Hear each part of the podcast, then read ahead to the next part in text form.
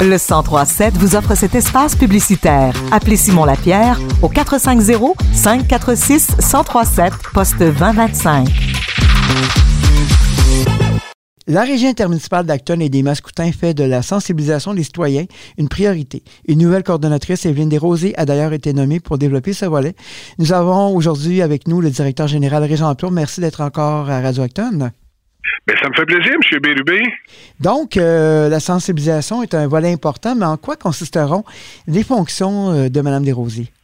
Ben, au départ, euh, une des principales fonctions, euh, c'est qu'on constate que euh, si on veut avoir de bons gestionnaires des matières résiduelles demain, il faut travailler dès aujourd'hui avec la relève, avec nos jeunes. Alors, la régie a mis en place différents ateliers et on rencontre les jeunes dès le primaire. Donc, en première année, en quatrième année et en sixième année, on a des ateliers spécifiques de montée euh, qui ont été modulés et qui ont été adaptés au goût du jour par euh, Madame Desrosiers, Evelyne. Et euh, on a déjà commencé d'ailleurs, au moment où on se parle, pour l'année 2022-2023, l'année scolaire, elle a déjà au-delà de 110 ateliers de réservés dans différentes écoles primaires sur le territoire de la régie. Donc ça, c'est une grande partie de ses tâches. Madame Desrosiers qui est avec nous depuis bientôt six mois et euh, elle a complété là, ou elle complète à la fin du mois euh, sa période de probation et effectivement on est fiers de l'accueillir dans l'équipe.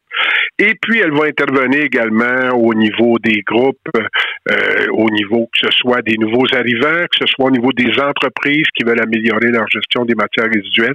Donc c'est vraiment un service qui est offert sans frais sur le territoire des 25 municipalités de la régie pour améliorer la gestion des matières résiduelles, pour faire en sorte qu'on fasse un meilleur prix et que ce qu'on retrouve dans la poubelle, dans le bac gris, ce soit vraiment les déchets qui y sont destinés et le moins possible de matières recyclables et de matières organiques puisqu'on a des bien meilleurs euh, outils pour pouvoir valoriser ces produits-là plutôt que de les envoyer à l'enfouissement c'est quand même dans la continuité de vos efforts de, communication. Ça fait quand même longtemps que vous voulez faire comprendre aux gens qu'on en est là à la récupération, l'environnement, le recyclage. C'est des valeurs qui sont plus jamais en force chez vous. Euh, est-ce que euh, on va franchir donc une étape importante de plus? Comment vous voyez ça, l'arrivée de Mme Desrosiers? Ben, je vous dirais qu'on avait déjà amorcé un processus dans le même sens. Par contre, c'est évident qu'avec la période de pandémie, on avait suspendu les opérations, ce qui avait fait en sorte que les ressources qui étaient en place à l'époque euh, avaient décidé de réorienter euh, leur, euh, leur carrière, ou pour soit pour se rapprocher de leur résidence, soit pour que ce soit plus actif parce que les deux ans de pandémie, évidemment, il n'était pas question d'aller dans les écoles et tout ce genre d'approche-là. Et là, on relance euh, vraiment la roue. On repart la roue. Elle est avec nous depuis six mois maintenant. Donc, toute l'appropriation, gestion matière résiduelle, euh, c'est quelqu'un du territoire. Donc, elle connaissait quand même les services à faire sur le territoire, mais elle s'est vraiment bien appropriée tout ce volet-là. Et euh, elle est une excellente ambassadrice pour euh, aller le diffuser. Elle va également s'occuper au cours de l'été prochain euh, de l'équipe verte de la régie, donc qui va aller sur le terrain. Reste à voir les modalités qui vont être mises l'avant, mais effectivement, c'est notre nouvelle ressource pour euh, ce volet-là de sensibilisation qui est primordial pour la régie.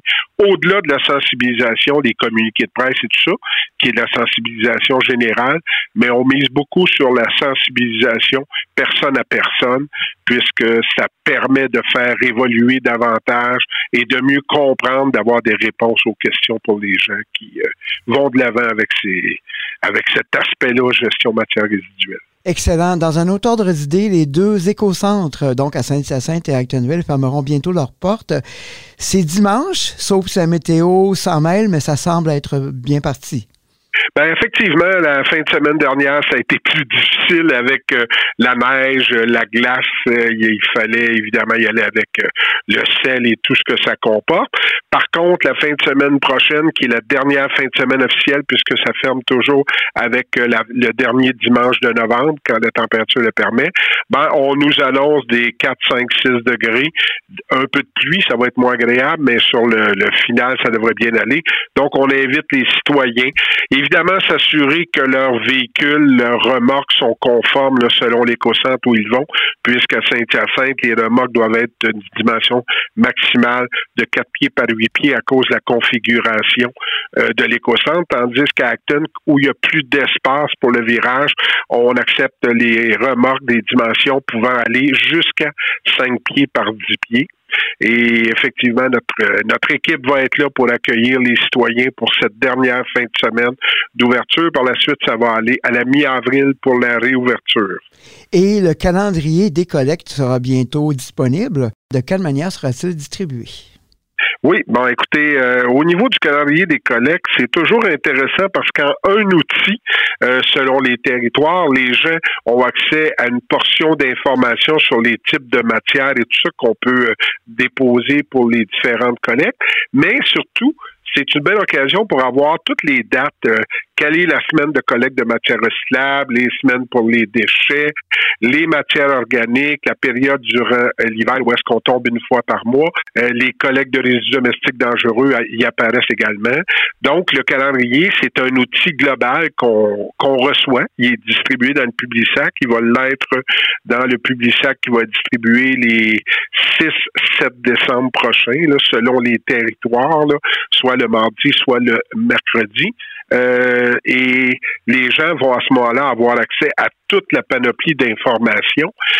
C'est aussi important de rappeler aux gens qui veulent aller via le site de la régie, le www.riam.québec, qui est possible d'avoir accès au calendrier, sauf que sur le site Internet de la régie, les calendriers ne sont mis en disponibilité qu'au retour des vacances des fêtes, puisque jusqu'au 31 décembre, le calendrier qui est en vigueur, c'est le calendrier 2022.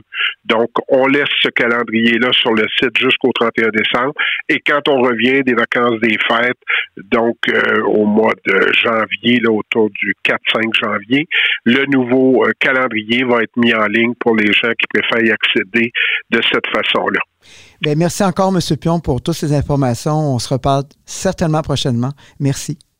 C'est toujours un plaisir et euh, j'invite les citoyens à utiliser tous les services qu'on met à leur disposition pour faire une meilleure gestion de leurs matières résiduelles. Merci encore et bonne journée.